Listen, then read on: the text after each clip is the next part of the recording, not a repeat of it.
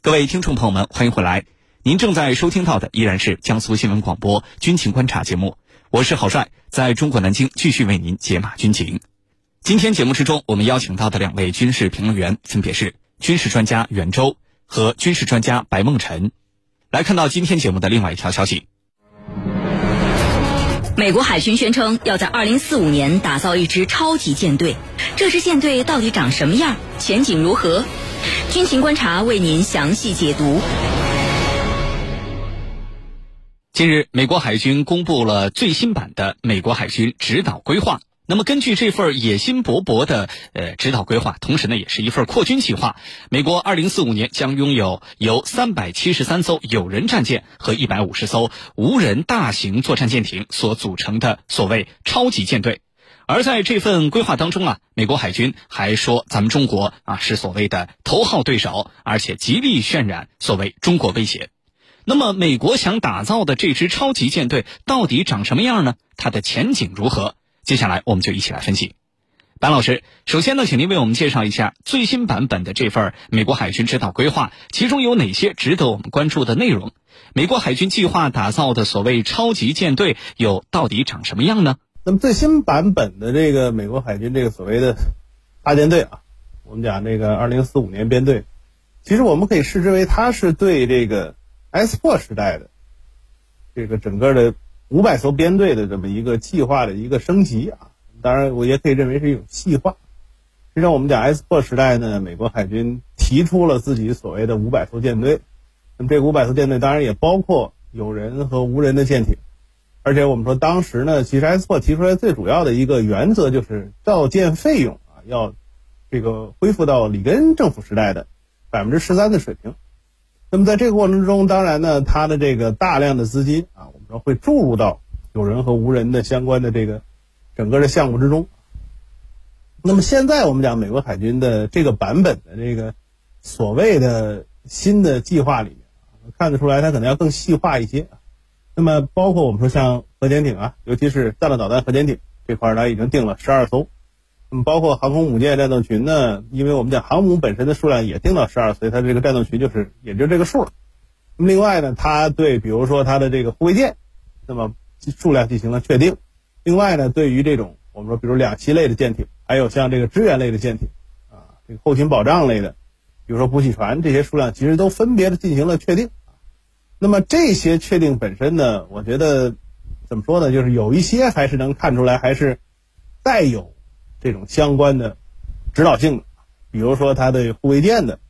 这个星座机和其他的护卫舰的这种数量的要求啊，这个看得出来，美国海军对于护卫舰数量这块呢，还是看得很认真。那么但是同时呢，你像它这个八十二艘的所谓的支援舰艇这块，这个数量是不是足以完成或者足以满足美国的这这么庞大编队的这种运作？其实外部是打一些问号。那么无人舰艇这块呢，其实我们说美国海军现在的一百五十艘无人作战舰艇，呃，应该来讲它还是要兼顾这个作战和我们说比如后勤保障，因为很多人经过计算认为，如果单独依靠有人驾驶的这些后勤保障舰艇的话，那么可能并不足以完成庞大的这个三百七十三艘战舰的这个。大舰队的支撑，所以这里面有很多的无人舰艇可能要承担一些这种相对来讲，呃，比较所谓比较简单或者说比较枯燥一些的这个后勤保障任务。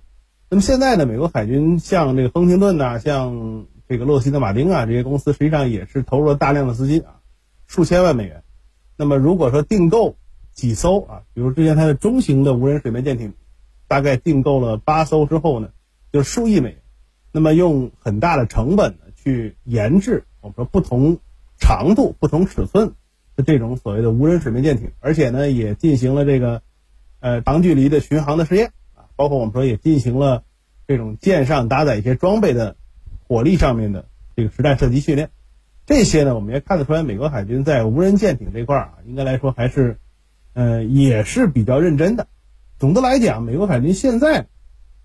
所希望打造的这个舰队，我们说它的实际上。并不止五百而且我们我们也看到，实际上战机这块的数量，之前说的差不多三千，但是大家里外里算下来，这个里外里其实应该也是超过三千的。那么这些数字其实对于美国海军来说呢，为什么会有这么庞大的要求？一方面是美国海军还要延续它所谓全球部署的这种所谓的传统，更重要的是美国海军开始认真的在准备去跟俄罗斯或者是中国这样的拥有相对比较强的海军实力，而且呢，在这个就是一些本国附近的相关的水域啊，拥有很强大的这个水面舰艇，包括水下的潜艇，包括我们是岸基航空兵的配合的一个完整的防御体系的国家进行这种我们说海上的。决战。那么在这种情况之下呢，美国海军当然还是要增强自身的这种作战能力，尤其是在短时间内进行打击的能力。那么同时要考虑，你比如说一些新的威胁啊，无人机也好，包括像这个弹道导弹这些相关的威胁。所以对于美国海军来讲呢，呃，那么无人舰艇的出现，那么可能会成为美国海军未来去保证舰艇的数量、保证相关舰队的部署和存在。那么同时呢，也能够尽量的这个。呃，平衡这个造舰费用和人力资源成本这块的一个所谓的选择，但是我们说最后美国海军是不是能够实现这个庞大的造舰计划？那么我觉得呢，还是要打问号的。因为中归里根政府之后，我们说美国海军所谓造舰费用的下降，它其实并不是某几个官员的这种错误决策，而是有很深的这种甚至我们说无法逆转的一些其他的原因。所以对于美国海军来讲，这个。野心勃勃的大舰队计划是不是能够实现啊？这个要看美国之后的整个的运作。好的，主持人。好，谢谢唐老师。美国海军在自身的发展规划当中啊，把咱们中国看作呃是头号对手，而且呢极力渲染所谓中国威胁。那么，如何解读美国海军的这一做法？美国海军的相关举动暗藏了哪些祸心呢？请袁教授为我们解答。好的。事实上啊，虽然中国海军近年来的发展引人注目，取得了非常伟大的进步，但是相对于美国海军，总体上，呃，实力还是有很大的差距的。呃，所以我们中国海军在主观上没有成为美国海军头号对手的愿望，那么在客观上也并不具备这样的实力。然而，美国海军在自身的发展规划中呢，总是把我们中国看作头号对手，极尽人事的去渲染中国威胁论。究其原因啊，我觉得主要有以下三个方面。首先呢，就是美国海军啊把中国看成头号对手，是美国军队这种危机意识使然。作为美国军队的传统，一直有着很强的危机意识，所以我们看到美军一直在不停的给自己寻找对手。冷战时期是苏联，冷战结束之后是恐怖主义，现在呢，随着苏联的消亡，俄罗斯的衰弱，国际恐怖主义遭到严重打击，美军已经很长时间找不到相适应的战争对手。那么在这种情况下，美国海军为了自身的发展，必须给自己找到一个战略竞争对手。呃，于是呢，很自然的就想到了近年来现代化建设成就斐然的中国海军。呃，即使中国海军根本无意成为美国海军的头号对手，但是呢，也阻止不了美国将这顶大帽子扣到中国的头上。因为环顾全球啊，能够有资格称得上美国海军对手的，可能也只有中国海军而已。美国海军把中国海军当成头号对手，实际上已经显示了美国人对中国海军最终会超越美国海军的极度担心。其次呢，就是美国海军把中国当成头号对手，有意渲染中国威胁论，实际上是为了怂恿盟友和美国一起共同对华实施围堵和遏制战略。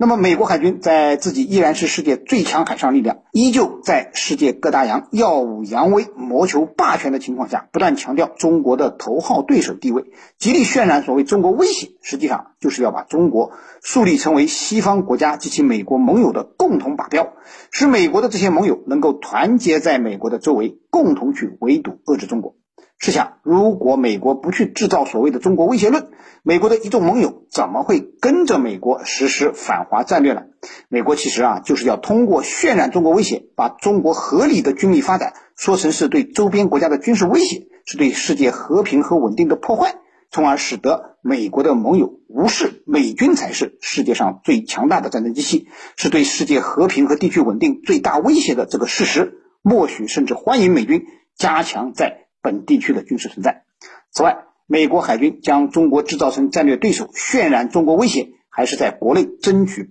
包括军费在内的更多利益的现实需要。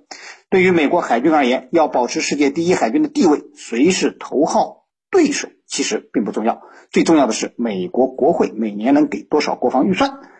这个海军能在其中分到多少。所以，美国海军夸大中国海军近年来下饺子的成果，极力渲染中国海军对美国海军造成的所谓威胁。那么，这样的好处也是显而易见的。美国国会的议员们在审议下一年的军费开支时，可能就会考虑到美国海军，给美国海军多分一些蛋糕。主持人，好，谢谢袁教授。美国海军宣称要在二零四五年打造一支超级舰队，这支舰队到底长什么样？前景如何？军情观察正在解读。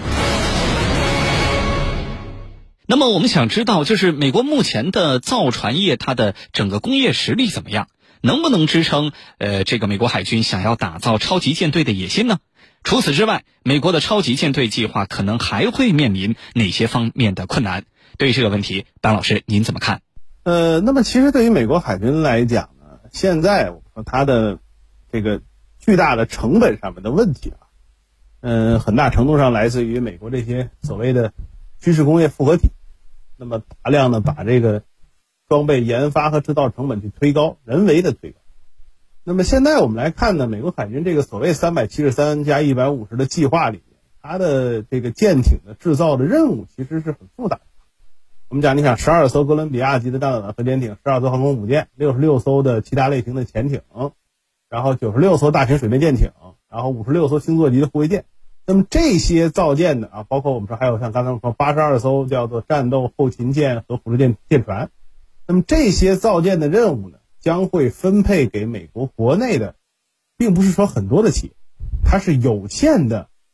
一些企业。你比如说，我们刚才讲了这个无人舰艇这块，美国。军方啊，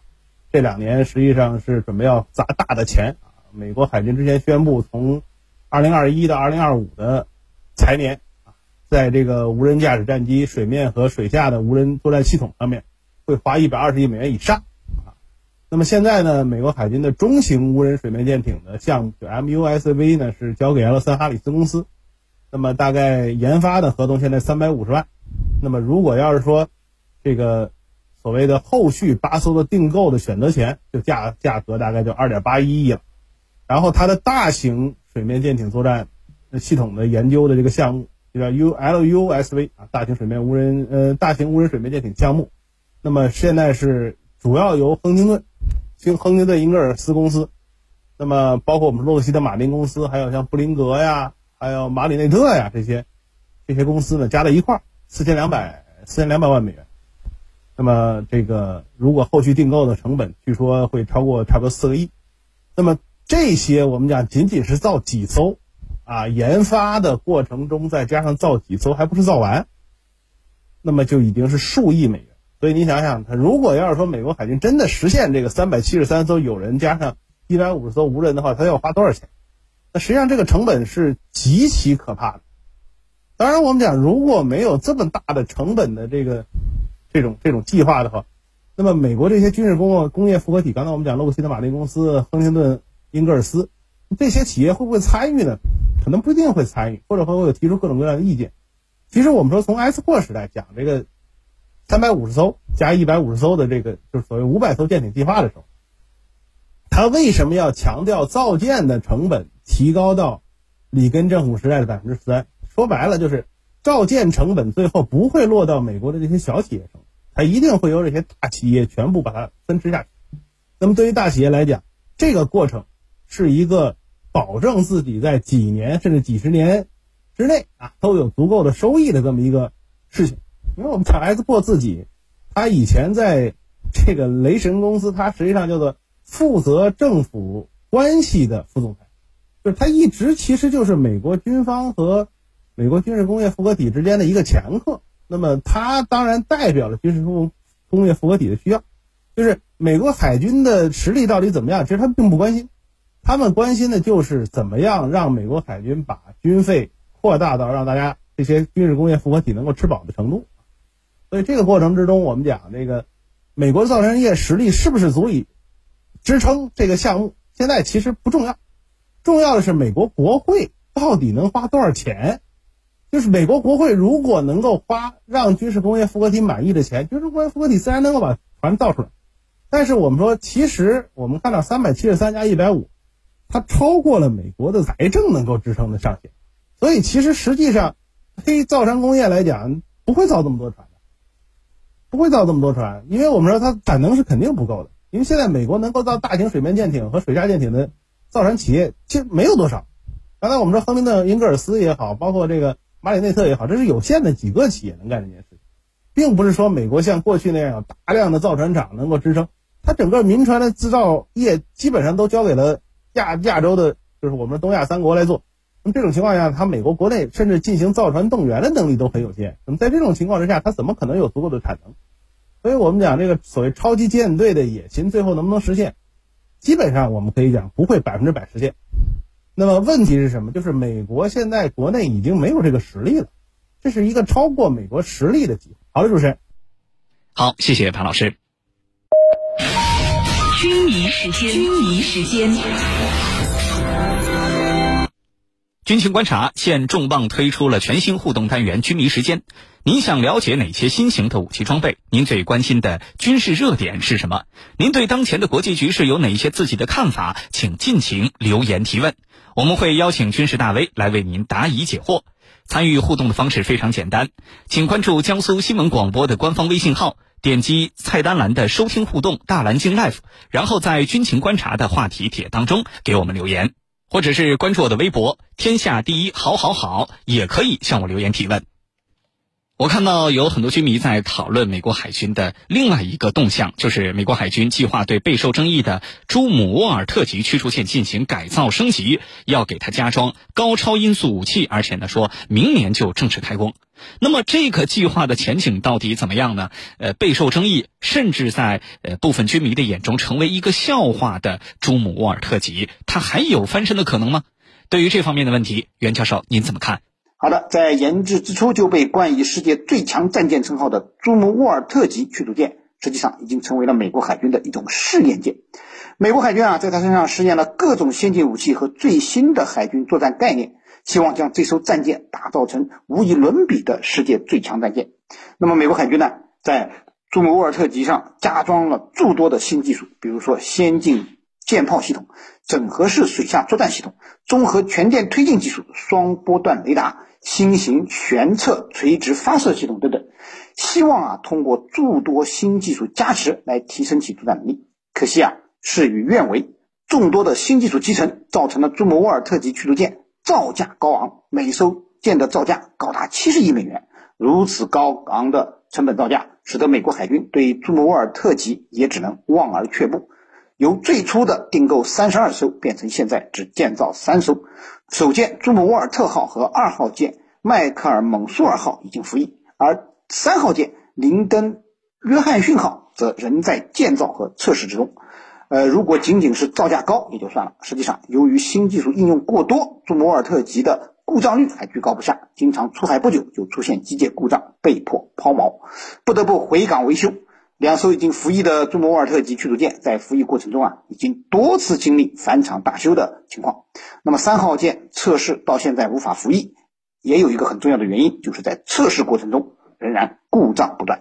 此外，朱姆沃尔特级驱逐舰由于是冷战刚结束时美国想替换阿利伯克级的产品，因此设计理念上体现的是当时美国提出的由海向陆的战略思想，是一款。专为滨海作战和执行对陆打击任务设计的多用途驱逐舰，又被称为对陆驱逐舰。然而时过境迁，当前美国再次强调大国竞争，海军建设又重新回到了以争夺制海权为目标的海上反舰作战能力上来。那么这就使得朱姆沃尔特虽然拥有众多的先进技术，但是出现了服役即落伍的尴尬局面。现在美国如果不对朱姆沃尔特实施改造，迟早这款世界最强战舰。就要面临着被美军淘汰的命运，而美国的改造其实也陷入了实验先进技术的怪圈。美国想用加装高超音速导弹来提升朱姆沃尔特的海上作战能力，那么这时美国也要面对两个基本问题：一呢是美国的舰载高超音速武器实验何时能够成功？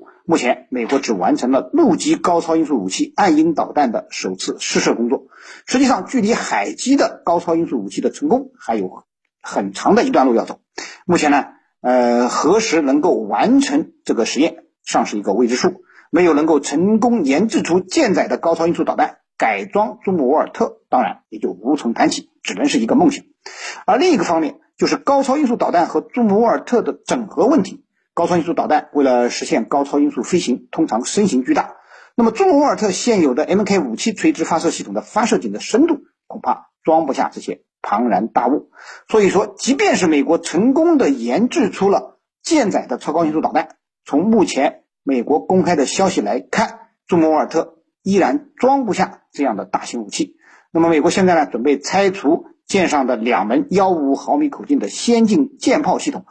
来安装高超音速武器的垂直发射系统。那么这样的办法固然可以让这款一万六千吨的战舰解决高超音速武器上舰的问题，然而装载的数量可能非常有限。那么这样的话，由于高超音速导弹携带数量较少，经过改造之后再就业的朱姆沃尔特，即便成功搭载了这款导弹，实际上它的作战能力的提升也是十分有限的。那么现在美国提出来要改造朱姆沃尔特，可能啊。我觉得还是受制于经费的限制。其实，如果经费充足的话，我预测美国海军还是会通过开发新型驱逐舰的方式来完成水面主战舰艇的升级换代，而不是改造朱姆沃尔特。主持人，好的，感谢我们两位军事评论员的精彩点评。以上就是本期军情观察的全部内容。我是郝帅，代表节目编辑卫青、赵晨，感谢您的锁定收听。我们明天节目再见。